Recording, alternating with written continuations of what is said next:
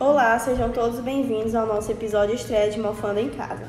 Eu sou a apresentadora de hoje, Ana Beatriz Nunes, e estou aqui com meus colegas graduandos de biomedicina na Universidade Federal do Delta do Parnaíba, Antônio Cleiton. Olá, é um prazer estar aqui. Yasmin Costa. Oi, pessoal. E Lara Alves. Oi, obrigada pelo convite. Eu que agradeço por comparecerem. Bem, o tema que iremos abordar hoje são os diagnósticos de patologias causadas por fungos, as tão famosas micoses, voltados para o campo laboratorial, nossa área de atuação. Então, o que podem me dizer sobre o assunto? Então, Bia, como já é do conhecimento da maioria, as micoses elas estão presentes em todos os lugares, mas sem um alvo exato, sem um alvo definido. Né? Então, elas podem afetar desde pessoas que não fazem ou que não têm como fazer a higiene pessoal corretamente, né, da forma mais adequada possível, até pessoas que estão com o sistema imunológico abalado ou até mesmo em ambientes favoráveis à proliferação desses fungos patogênicos. Exatamente. Por isso é tão, é tão pertinente o diagnóstico correto, né? Já que dependente do grau da infecção pode haver danos mais graves para o paciente. Daí entra o diagnóstico laboratorial com a atuação de biomédicos na análise desses agentes patogênicos. Então, o diagnóstico é dado pelo biomédico? Não apenas ele. O diagnóstico de infecção fúngica requer esforços colaborativos do médico e microbiologista. A equipe médica é responsável por reconhecer os sinais e sintomas das infecções fúngicas e colher e transportar adequadamente os espécimes ao laboratório. É importante também que os clínicos transmitam suas considerações sobre a infecção ao microbiologista quando suspeita de determinados tipos de infecção fúngica para os quais podem ser necessários procedimentos especiais. Isso mesmo. Quando o clínico suspeita de zigomicose, devem ser usadas técnicas mais delicadas de processamento dos espécimes. O cirurgião patologista e o citopatologista devem estar é, atentos às reações teciduais sugestivas de uma infecção fúngica, por exemplo, né? e devem ser capazes de reconhecer elementos fúngicos nos cortes dos tecidos corados o micologista é responsável por utilizar as técnicas laboratoriais necessárias e detecção e isolamento ideais dos fungos em cultura e realizar uma identificação precisa e efetuar os testes de sensibilidade aos antibióticos quando for necessário. Sabe-se que há um número enorme de diferentes espécies de fungos. Isso não dificulta o diagnóstico das micoses? Pronto, é justamente por isso então que existe a necessidade de uma boa comunicação entre o médico e o microbiologista em questão, né? É, o médico, durante a consulta, ele deve fazer uma série de perguntas para o paciente para poder auxiliar no diagnóstico, né? Acabar reduzindo as possibilidades e dar para a gente uma maior direção, né? Para a gente ter uma maior facilidade na hora da descoberta desse agente patogênico. As infecções fúngicas são classificadas com base na localização do processo infeccioso. Podem ser superficiais, subcutâneas ou sistêmicas. Embora essa classificação ainda seja útil, é importante reconhecer que nos pacientes com imunossupressão profunda, fungos que normalmente são superficiais podem causar infecções subcutâneas e os que se localizam em planos subcutâneos podem causar doença disseminada. Além disso, os fungos considerados patógenos incomuns ou até mesmo contaminantes habituais podem causar doença quando a resposta imune está suprimida. Classicamente, os termos sistêmica e profunda é, referem-se a um grupo de infecções fúngicas causadas por microrganismos que podem ser virulentos intrinsecamente e que podem invadir os planos de tecidos e órgãos profundos e tem a capacidade de disseminar amplamente em todo o corpo. Nos casos clássicos, esses termos são usados comumente para descrever infecções é, causadas por fungos dimórficos. Os fungos dimórficos são os que existem na forma de bolor no ambiente e como leveduras quando estão no corpo do hospedeiro, certo? Isso mesmo, certo.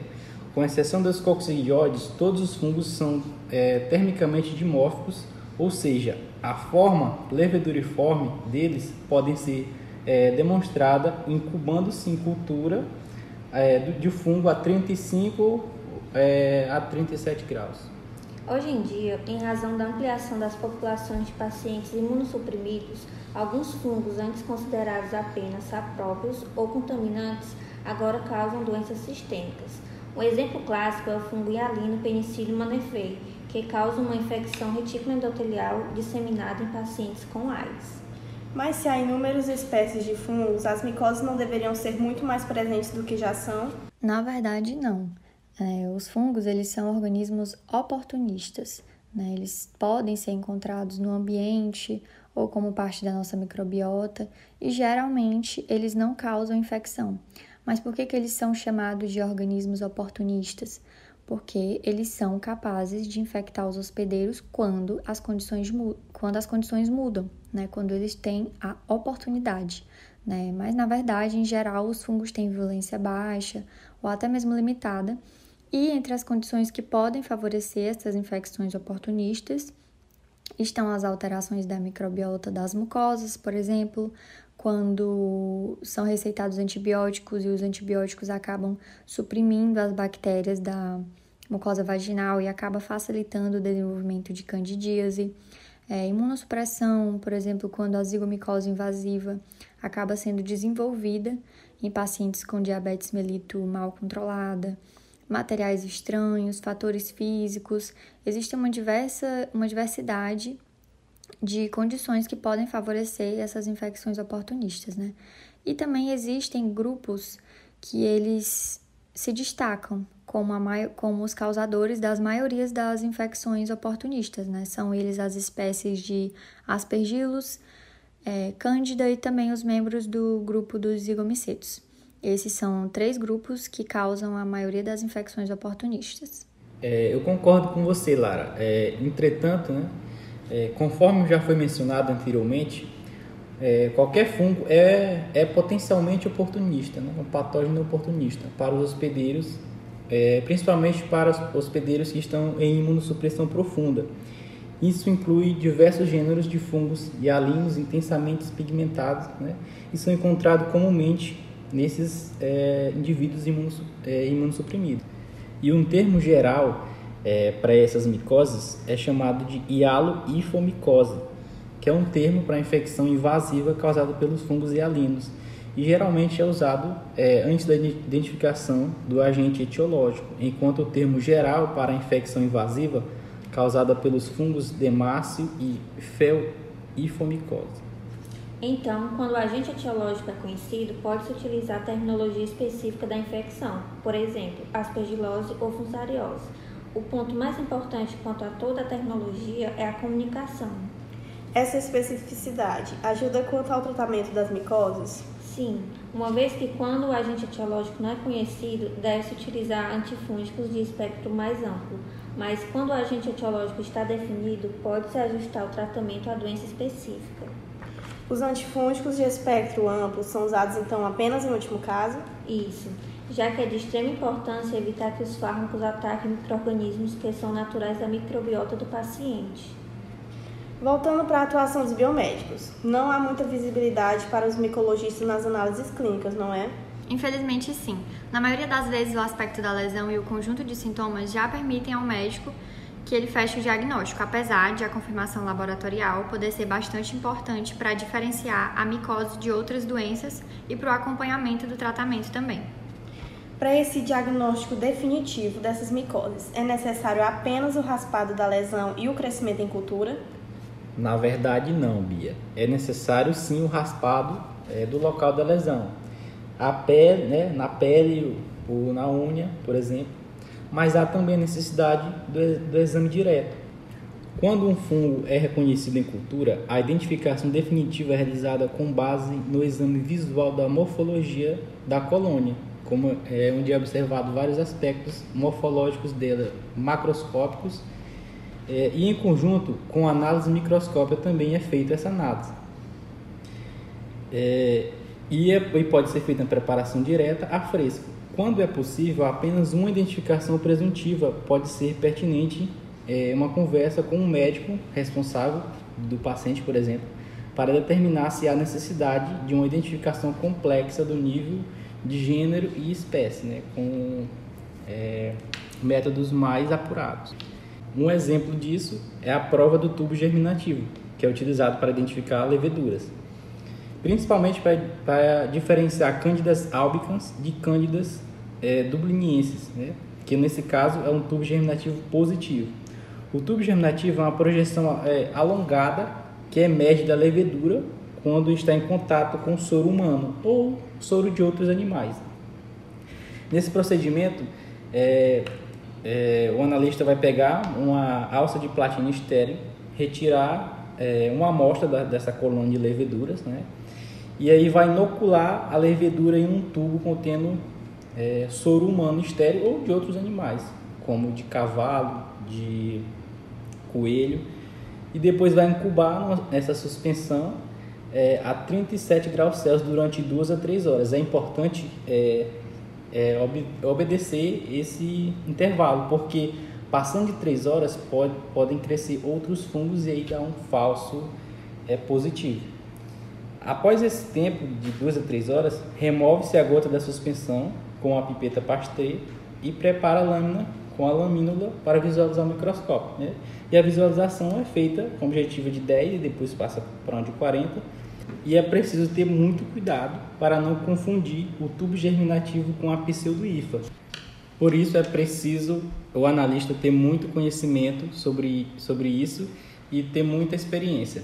Além disso, para a identificação de leveduras em geral, além disso, para identificação de leveduras em geral, pode ser utilizada a adição de, de KOH, que é o hidróxido de potássio, ou a adição de lactofenol, né, que é o azul de algodão, e pode ser feita a observação, é, a microscopia de estruturas redondas ou ovaladas, isoladas, sugestivas de leveduras. A partir daí, é feita uma assimilação e a fermentação de carboidratos, prova de pode ser a, a prova do tubo germinativo, que eu acabei de explicar, e a assimilação de nitrogênio, presença de cápsula e produção de ureases. E a partir daí é, é feita é, a identificação através de uma tabela de leveduras que, que vai apontar gênero e espécie. É importante lembrar também que, embora a maioria das identificações fúngicas seja baseada perante a morfologia da colônia e os aspectos microscópicos, os testes bioquímicos podem ser necessários para diferenciar gêneros ou espécies muito semelhantes. Além disso, existem ensaios com sondas de ácidos nucleicos disponíveis para a identificação definitiva dos fungos patogênicos. Ainda também existem é, testes sorológicos e testes para a de detecção de antígenos de alguns fungos. Em alguns casos, esses testes vão ser utilizados para facilitar o diagnóstico e avaliar o estado de uma micose previamente diagnosticada ou determinar a eficácia do tratamento. É, por falar em, te em, testes bioquímicos, o teste da urease também pode ser utilizado no diagnóstico das micoses, né, como o Cleiton falou. É, vocês podem me falar mais um pouco sobre? Certo, então o que, que eu posso falar sobre a prova de urease, né? A prova de urease, ela está disponível em todo laboratório de microbiologia e é muito utilizada em micologia, né, que é o nosso foco de hoje aqui nessa conversa. É, a reação positiva para a urease, junto com a análise morfológica, ela vai permitir uma identificação presuntiva de Cryptococcus sp. Né? Mas também existe outro gênero, urease positiva, né, que são as leveduras do gênero Rhodotorula. Só que como normalmente elas se apresentam em colônias de pigmento avermelhado ou salmão, consegue distinguir de Cryptococcus sp sem confusão. É, se as provas elas não conduzirem à identificação presuntiva do gênero, são feitas outras provas, provas de assimilação de fonte de carbono e nitrogênio, o chamado auxanograma, e prova de fermentação de carboidratos, né, fermentação de açúcares, que é o chamado zimograma. E esses devem ser realizados e interpretados seguindo tabelas que já existem e já estão disponíveis em diferentes bibliografias. Né? Em que, que consiste a prova de urease? Como que é feita? A prova de urease ela é feita é, a partir da semeação, né, você semeando uma alçada da levedura na superfície do meio de urease, que é o agar-ureia de Christensen. Após a inoculação, é levado para incubação em uma temperatura de 37 graus Celsius e espera-se então a mudança da cor do meio para rosa bispo em até 24 horas. Caso ocorra essa mudança de cor, vai indicar a reação positiva. Para essa prova de assimilação de fontes de carbono e nitrogênio que a Lara mencionou, são utilizados dois meios que podem ser adquiridos no comércio na forma desidratada ou formulados. A levedura é semeada homogeneizando-se 2 ml de uma suspensão das colônias a cada meio fundido ou semeada na superfície de cada um dos meios previamente distribuídos em duas placas de PEP. São então adicionadas pequenas alíquotas de diferentes carboidratos que servem de fonte de carbono sobre a superfície do meio isento de carbono. Várias substâncias, incluindo alcoóis, proteínas, aminoácidos, servem de fontes de nitrogênio e são colocadas sobre a superfície do meio isento de nitrogênio. Após a incubação a temperatura ambiente ou a 25 graus por período de uma semana, a levedura irá assimilar e crescer em volta de determinadas fontes, de acordo com o metabolismo característico de sua espécie. A leitura é feita pelo halo de turvação resultante do crescimento e indica prova de assimilação positiva para a respectiva fonte. Os resultados são comparados às tabelas existentes na bibliografia. Como já foi citado pela Lara, outro teste é a fermentação de açúcares ou zimograma, que consiste na capacidade de fermentar carboidrato ao lado do alxonograma irá completar o perfil bioquímico da levedura, permitindo a identificação acurada do gênero e espécie. As características morfológicas são fundamentais para concluir a identificação, desde que diversas espécies têm perfis bioquímicos idênticos, mas é, as morfologias são distintas. Para o zimograma, Diversas fontes de carboidratos são colocados em tubos respectivos, né, contendo um meio básico, é um meio líquido, e a levedura é semeada em, em cada tubo. E após um período de até 15 dias, é, incubada a 25 graus Celsius, a fermentação é re revelada por formação de bolhas de gás, que são observadas dentro de tubos de Durham, colocados previamente durante a preparação do meio básico. É como se fosse um, um tubo menor dentro de outro tubo maior. Cleiton, você falou anteriormente que o exame direto também é necessário. Esse tipo de exame é feito juntamente com a cultura? Não necessariamente. Pode-se fazer um separado do outro. É recomendável que a maioria dos espécimes enviados para a cultura de fungos seja submetida a um exame microscópico direto. Isso pode fornecer ao médico o primeiro indício definitivo de uma infecção fúngica. Além disso, isso pode facilitar a seleção dos meios de culturas apropriados. Mas na prática, a inoculação dos meios de cultura geralmente é realizada simultaneamente à preparação das lâminas para exame direto. As lâminas com hidróxido de potássio ou calcoflu provavelmente são as preparações diretas mais comumente usadas, embora os laboratórios que não dispõem de um microscópio de fluorescência possam fazer preparações com hidróxido de potássio diretamente. É a microscopia convencional. A vantagem do primeiro método é facilitar a detecção dos elementos fúngicos, que emitem fluorescência brilhante quando são corados com branco calcoflu. O hidróxido de potássio serve para dissolver as células humanas, que não têm paredes celulares. O hidróxido de potássio é um agente clarificante o exame microscópico direto com hidróxido de potássio é usado para exame de pelos, pele e unhas. Também para tecidos por biópsia, exudato espesso e outros materiais densos. É, ele consiste em colocar uma gota de KOH em uma lâmina de microscopia e sobre esta uma porção de amostra é, a ser examinada. Posteriormente, é, cobre essa preparação com uma lamínula e para intensificar mais ainda a clarificação, é, é indicado aquecer ligeiramente sobre a, o bico de Busney, é, sem deixar ferver muito a mistura, sem deixar que ela fique muito tempo próximo da chama. E posteriormente levar ao microscópio óptico e, e fazer uma, uma leitura no objetivo de 10, posteriormente de 40 vezes. Pode ser feito também o exame microscópico direto com a tinta de nanquim ou tinta da China. É, ela é utilizada em amostra de líquor, urina, secreções sobre exudato para visualização de leveduras capsuladas do gênero Cryptococcus, que se tornam mais evidentes contra o fundo negro, proporcionando assim uma boa visualização. Sabe-se que há diferentes tipos de amostra e diferentes locais no corpo. Cada um tem sua maneira de ser coletada, certo? Vocês podem elaborar? Claro, primeiramente as, as mais comuns são as amostras queratinizadas, ou seja, utilizando pele, pelos e unhas. Mas para a pele, primeiramente limpe a pele a ser examinada com álcool 70 para ter uma asepsia do local e remover as bactérias que são indesejadas e são contaminantes. É, posteriormente, colha as amostras da margem eritematosa, ou seja, das bordas das lesões, é, com crescimento de lesões micóticas e fazendo raspado com a lateral de uma lâmina de microscópio ou com um bisturi.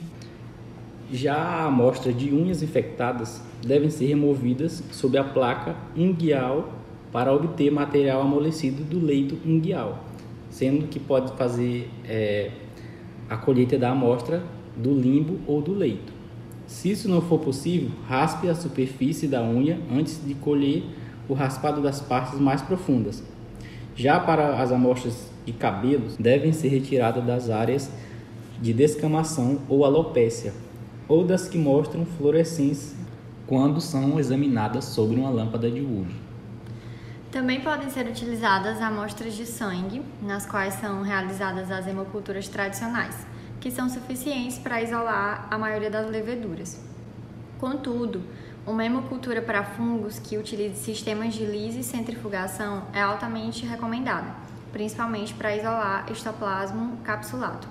Entretanto, não é tão comum fazer cultura do sangue do paciente, pois geralmente, quando há fungo na circulação, quando é possível ser feita a detecção, dois terços dos pacientes possuem altas chances de evoluir a óbito.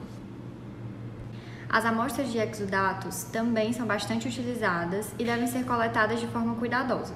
A pele que recobre as lesões pustulosas deve ser desinfetada e os exudatos aspirados por uma agulha e seringa estéreis. Após isso, após a coleta, o material aspirado deve ser colocado dentro de um recipiente de transporte para espécimes estéreis e a seringa com a agulha devem ser descartadas em um recipiente de biossegurança apropriado. A biópsia da lesão pode ser necessária quando o material aspirado não permite isolar os fungos. Para o líquido cefalorraquidiano, o maior volume possível deve ser utilizado para a cultura de fungos, e quando o processamento precisa ser adiado, as amostras devem ser mantidas à temperatura ambiente. Para a urina, é preferível sempre a primeira urina da manhã, mas as amostras colhidas em qualquer horário do dia também vão ser aceitáveis. É, os espécimes devem ser colhidos por uma técnica asséptica colocando em recipientes com tampa de rosca e enviados imediatamente para o processamento. Caso seja provável um atraso de mais de duas horas antes do processamento, essa amostra deve ser refrigerada a 4 graus para inibir a proliferação de bactérias de crescimento rápido. Para secreções prostáticas, primeiramente a bexiga deve ser esvaziada e em seguida a próstata é massageada. As secreções devem ser inoculadas diretamente nos meios de cultura apropriados para fungos e, além disso, de 5 a 10 ml de urina devem ser colhidos em um recipiente separado. Nas amostras de escarro, o paciente deve enxaguar a boca e posteriormente deve-se fazer a colheita de uma amostra das primeiras horas da manhã, mas antes do jejum. Os pacientes devem ser instruídos a bochechar vigorosamente a boca com água isso deve ser feito imediatamente antes da expectoração de 15 a 30 gramas de escarro em um recipiente estéreo com tampa de rosca. Posteriormente é feita a indução do escarro com uma suspensão de solução salina aquecida em aerosol e pode ser necessária quando o paciente não consegue fornecer uma amostra adequada. Já na broncoscopia é feito um, um escovado brônquico, biópsia ou líquido de lavado broncoalveolar e devem ser transportados imediatamente ao laboratório em recipiente estéreo vedado. É utilizado um caldo especial chamado de Middlebrook, que é usado em alguns laboratórios como meio de transporte, porque as micobactérias também são preservadas, já que quando se faz um lavado bronquialveolar, é, não só para fungos, mas também é feito para bactérias para detecção de algumas outras patologias. Além disso, também tem as biópsias de tecidos das áreas suspeitas de infecção, que devem ser transportadas em gás estéreo e umedecida com solução salina fisiológica, também estéreo, sem bacteriostático, em um recipiente com tampa de rosca. O espécime não deve ser congelado e não se deve permitir que o mesmo seque antes da cultura. Quando a biópsia de tecido não é dividida em dois para que uma metade seja enviada para o exame histopatológico, deve-se enviar uma segunda amostra para essa finalidade, que deve ser retirada ao lado da primeira. Na parte da coleta, tem uma metodologia pré-definida que precisa ser seguida? Sim, é, existem alguns parâmetros pré-analíticos que são importantes para o isolamento ideal dos fungos nas amostras clínicas e caso venha ocorrer alguma falha em algum desses parâmetros, isso pode acabar é, ocasionando uma demora no processo de isolamento ou até mesmo isso pode levar ao insucesso, né? Ao fato de que você é, esse erro ele vai fazer com que você não consiga o isolamento ideal do agente patogênico e, portanto, isso pode acabar resultando em consequências clínicas indesejadas.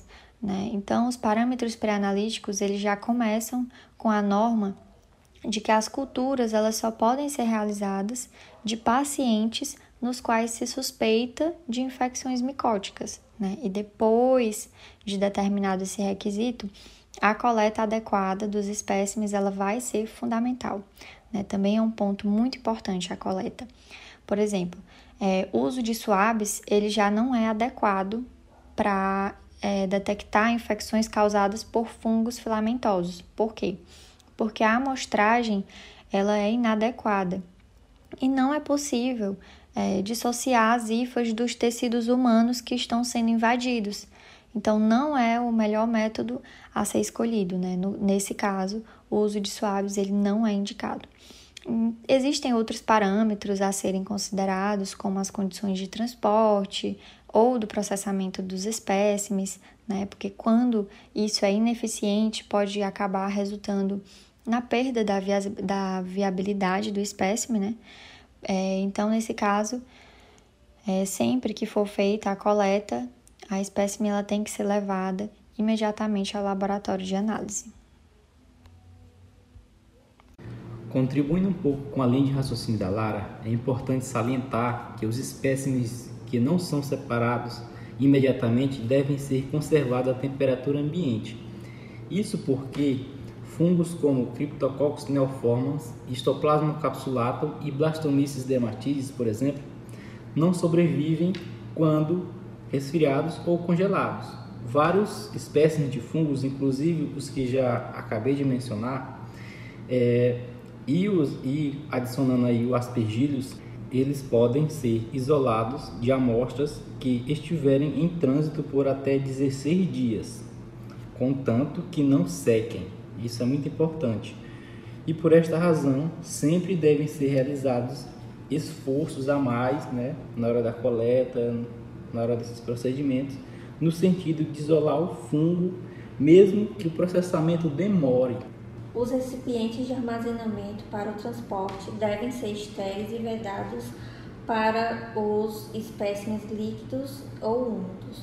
Raspados de pele, fragmentos de unhas e cabelos ou pelos podem ser transportados secos dentro de um envelope, uma placa de Petri ou outro recipiente conveniente de forma a impedir a proliferação de bactérias presentes nos espécimes não estéreis, que possam demorar a ser processado.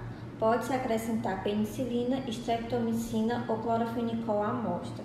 É de extrema importância o cuidado na parte pré-analítica do exame, a fim de que não ocasione erros na, na análise e ou diagnóstico.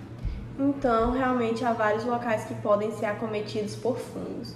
Percebe-se que a coleta e o armazenamento dessas amostras é algo bastante elaborado e preciso, um processo onde qualquer erro, pelo menor que seja, pode desencadear um tratamento incorreto e prejudicial para o paciente. devido ao diagnóstico errôneo. Exatamente por isso que o material deve ser examinado o mais rápido possível, não é? Agora, a respeito dos meios de cultura. É necessário que para cada amostra tenha um meio de cultura específico? Respondendo à sua primeira pergunta, sim, e quanto mais rápido, melhor, inclusive. Né? Existem chances de o fungo acabar se desgastando com o decorrer do tempo, né? Natural, ele vai ficando ali é, parado, pode acabar se desgastando. Existe também a possibilidade de acabar crescendo outros micro-organismos indesejados naquela amostra, né? E não é isso que a gente quer. E respondendo à sua segunda pergunta, sim, para cada tipo de amostra há um meio de cultura diferente específico para ela.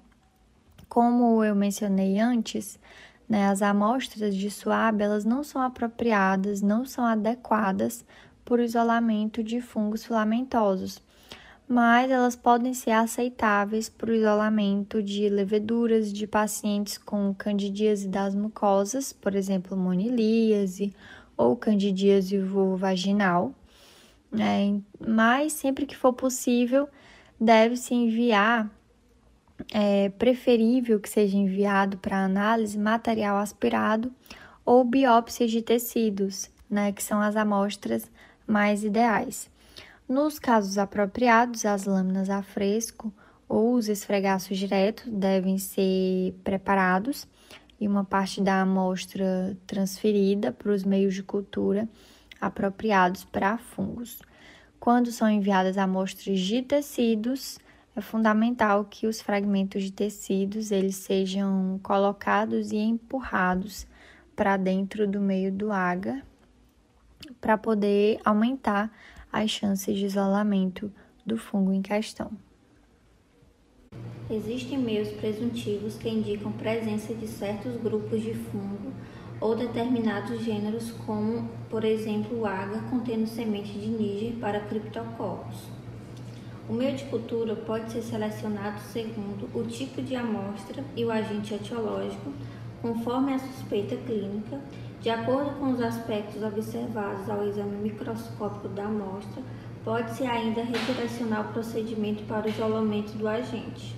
Recomenda-se sempre dois tubos de meio para a semeadura da amostra biológica, aos quais deverão ser incubados a temperatura de 30 graus, usada atualmente para todos os tipos de amostras, porque são oportunistas e crescem melhor a essa temperatura. O AGA de infusão BHI é para o isolamento primário de fungos saprofíticos e dimórficos. O AGA inibitório de bolores é utilizado para o isolamento primário de fungos de espécimes que contêm microbiota bacteriana. O AGA micosel é utilizado para o isolamento primário dos dermatófitos e fungos dimórficos. O AGA saborrodextrose com infusão de BHI é e de isolamento primário de fungos aprofíticos e dimórficos.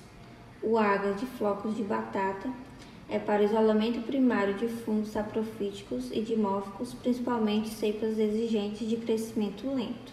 O uso do agar saborrodextrose como meio de isolamento primário não é recomendado, porque ele não é suficientemente enriquecido para isolar algumas espécies patogênicas. É importante frisar também que há a possibilidade de usar mais de um meio para o diagnóstico mais preciso, apesar do custo ser um pouco mais elevado. Além de que é preciso ser levado em consideração o tempo de mão de obra e crescimento, armazenamento e espaço na incubadora para o cultivo. Isso tudo leva o exame micológico a ser um pouco mais negligenciado, porque apesar de as micoses serem bastante comuns, ainda são muito menos comuns que as infecções causadas por vírus e bactérias. A partir da fala da Yasmin sobre os meios de cultura, é, o crescimento das colônias nesses meios, como se dá a leitura desse cultivo? Quando o exame visual de uma placa de cultura detecta crescimento de um provável fungo, Várias características da colônia podem ser avaliadas para determinar qual grupo principal pertence ao fungo que está isolado.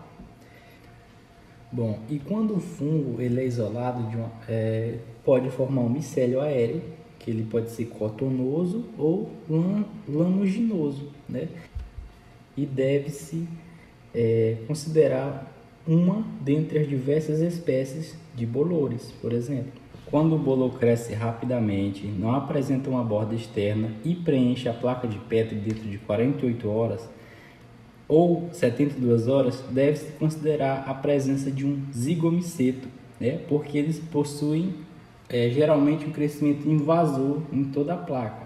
Os bolores que crescem dentro de 3 a 5 dias têm bordas bem definidas e são brancos ou tom pastel na superfície, frequentemente com periferia branca de crescimento recente, quase certamente pertencem ao grupo de fungos hialinos septados. Já uma espécie dimórfica deve ser considerada quando se formam bolores, que geralmente têm crescimento mais lento, de 7 a 14 dias, formam micélio aéreo em favos de mel, delicados e em geral são brancos ou acinzentados. É, os bolores dimórficos são encontrados na sua forma filamentosa, quando são incubados a temperatura ambiente, de 25 a 30 graus Celsius, e na forma de leveduras em temperatura corporal, de 35 a 37 graus. Com o isolamento inicial, as colônias de alguns bolores dimórficos podem ter focos de leveduras quando são incubadas a 30 graus, e esses focos vão se tornando mais completamente filamentosos com o tempo. Mas é importante reconhecer esse processo para poder evitar erros de identificação. Os fungos dimórficos podem ser convertidos da forma de bolor para a forma de levedura com a incubação de uma subcultura em água enriquecido a 35 a 37 graus. Contudo, como foi mencionado antes, esse processo raramente é realizado, em razão da disponibilidade dos métodos moleculares. Quando a colônia tem aspecto liso, cremoso, viscoso ou pastoso, deve-se considerar a presença de uma levedura. Agora, é sobre a microscopia, algo rotineiro no dia a dia do biomédico. O que podem nos contar sobre as lâminas confeccionadas com colônias isoladas desse, desses meios de cultura? São utilizados quatro métodos no exame microscópico dos fungos filamentosos são a preparação de esmalte, a digmalte e a preparação em fita de celofane e a cultura de microlâmina. A técnica de esmalte consiste em preparações úmidas entre lâminas e lamínula com um fragmento pequeno do fungo, no qual as hifas são separadas. A preparação de esmalte são as preparações úmidas entre lâmina e lamínula com um fragmento pequeno do fungo retirado da profundidade do meio de cultura. Complementando a fala da Yasmin, a preparação de esmalte raramente é usada, pois, como o próprio nome indica, a alça ou gancho é usada para escavar o micélio que está submerso, de forma que demonstra as estruturas produzidas nessa área. Já a preparação em fita de celofane usa esse tipo de fita para poder tocar nas hifas aéreas e nos conidióforos, que ficam aderidos ao papel e podem então ser examinados ao microscópio. Por fim, tem a técnica de cultura em microlâmina, que geralmente é reservada para os casos em que não se pode identificar um fungo usando os métodos descritos anteriormente, mas ainda assim é considerada importante na prática clínica. Essa técnica consiste em cultivar o fungo diretamente em lâminas de vidro, que vão permitir a avaliação da sua morfologia microscópica com interferência mecânica mínima. De qualquer forma, uma parte da colônia do fungo é preparada com uma gota do corante azul de anilina em lactofenol, azul algodão, em uma lâmina de vidro e examinada ao microscópio. Bom, eu queria falar também sobre um assunto muito importante, né, que é sobre o diagnóstico de micose no Brasil, né, e pode ser também feito pelo Sistema Único de Saúde, o SUS, né. No Brasil, o diagnóstico dessas micoses é feito por laboratórios públicos e laboratórios privados, desde que eles possuam uma licença é, para o manejo de microorganismos. E no caso específico, por exemplo, para micoses sistêmicas, hospitais públicos, unidades de saúde estaduais, municipais ou até mesmo federais podem também é, diagnosticar é, micoses sistêmicas, desde que eles, estejam, eles tenham perdão, é, um, um espaço reservado para um, no laboratório né, para diagnóstico micológico. Bom, no Brasil, né, ele é feito também através do Sistema Único de Saúde, é, pelo, pela Fiocruz, onde é feito no, laboratório, no laboratório de Referência Nacional em Micoses Sistêmicas, né, que para fazer a solicitação desse diagnóstico, o paciente deverá é, acompanhar é, de um formulário que deve ser preenchido é, com os dados clínicos dele e, e, os dados epidemiológicos. Esse formulário ele é disponibilizado é, no site da Fiocruz. E, essas, e tem que ter condições né, e para a rejeição das amostras, por exemplo. Para levar para esse laboratório de referência, é, por exemplo, uma dessas condições de rejeição é a ausência da, identi é, da identificação do paciente, material colocado em formol ou transportado em um gelo seco, recipiente danificado com perda de material para o ambiente externo, né? Se tiver danificado também pode ter contaminação. O, o soro com temperatura é, de chegada acima de 12 graus Celsius, soro hemolizado, soro lipêmico, enfim. O espécime clínico, né, que no caso é o soro, para esse exame sorológico de micoses, já deve vir separado do sangue total. E, claro, identificado adequadamente, né, transportado em um frasco de, de congelo. E o soro de, é destinado somente a exames de, é, de imunodifusão. Os espécimes clínicos, que no caso é o soro, que é para o exame sorológico, sorológico de micose, já deve vir separado do sangue total, né? identificado, lógico, adequadamente para o transporte, que deve ser feito em um frasco transparente com gelo.